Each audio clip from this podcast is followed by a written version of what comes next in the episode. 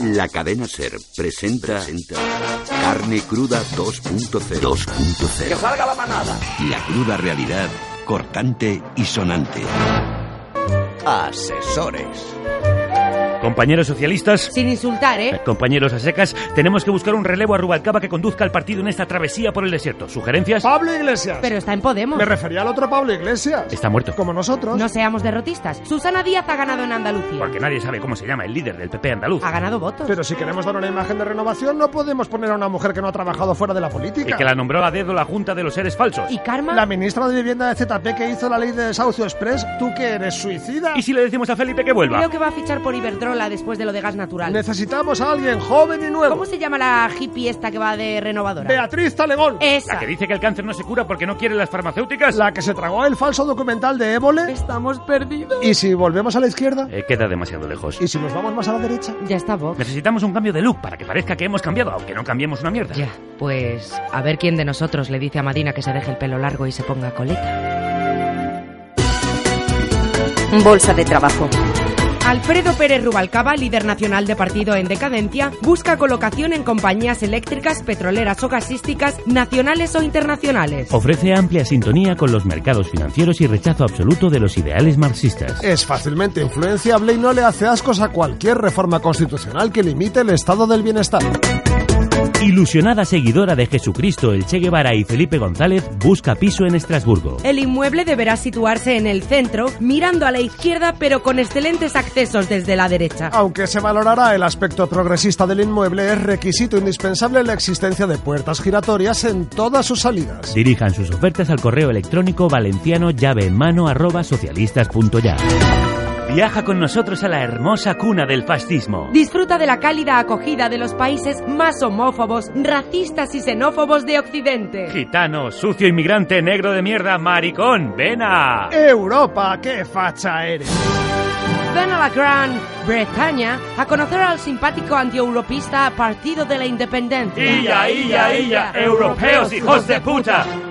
Disfruta de las mejores expulsiones de gitanos de la Y France. de la hospitalité del Frente Nacional de Marine Le Pen. Los gabachos tenemos un lema, raciste, fasciste, desegalité. ¡Viva Le Pen! ¡Viva el general Petén! Déjate agasajar por el ultranacionalismo antiislamista del Partido Popular danés. Horro de mierda, vete a los países de izquierda. Europa, qué facha eres. Un divertidísimo recorrido para nostálgicos de Hitler. Fans de Mussolini. Y amantes de los alegres y fascistas años 30. Revive los momentos más hilarantes del nazismo en la Grecia de Amanecer Dorado. Es que me parto con las palitas a negros, moros y maricones. Es que son un descojone. Y no dejes de visitar las vallas con cuchillas y los centros de internamiento españoles. Oh, very beautiful. Cuando un negro se queda enganchado parece un pincho moruno abrazado. Europa, qué facha eres. Un paraíso de concordia que te espera con el brazo en alto. ¡Hail Europa! Vemos, mm, todos los frikis acaban planeando sobre más.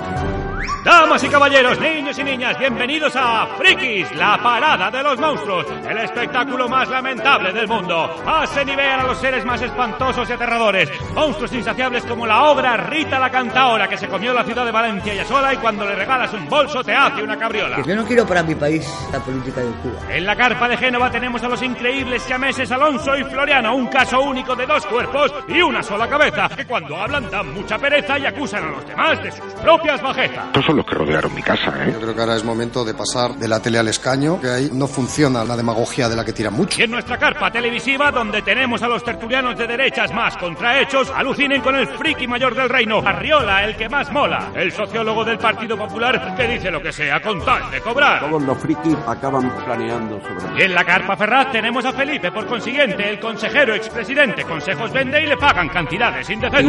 alternativa bolivariana para España sería una catástrofe sin paliativo. No se vayan de nuestro circo sin echar un vistazo a Narcisa Díez, la mujer de Rosa, que se cree tan hermosa que es un poco grimosa. Y ahora tenemos un populismo de izquierdas. Espero que hayan disfrutado ustedes del espectáculo y si les horrorizó, recuerden que se lo advertimos cuando fueron a meter su voto en la urna de la entrada. ¿Qué pasa por la cabeza de Felipe Felipe González?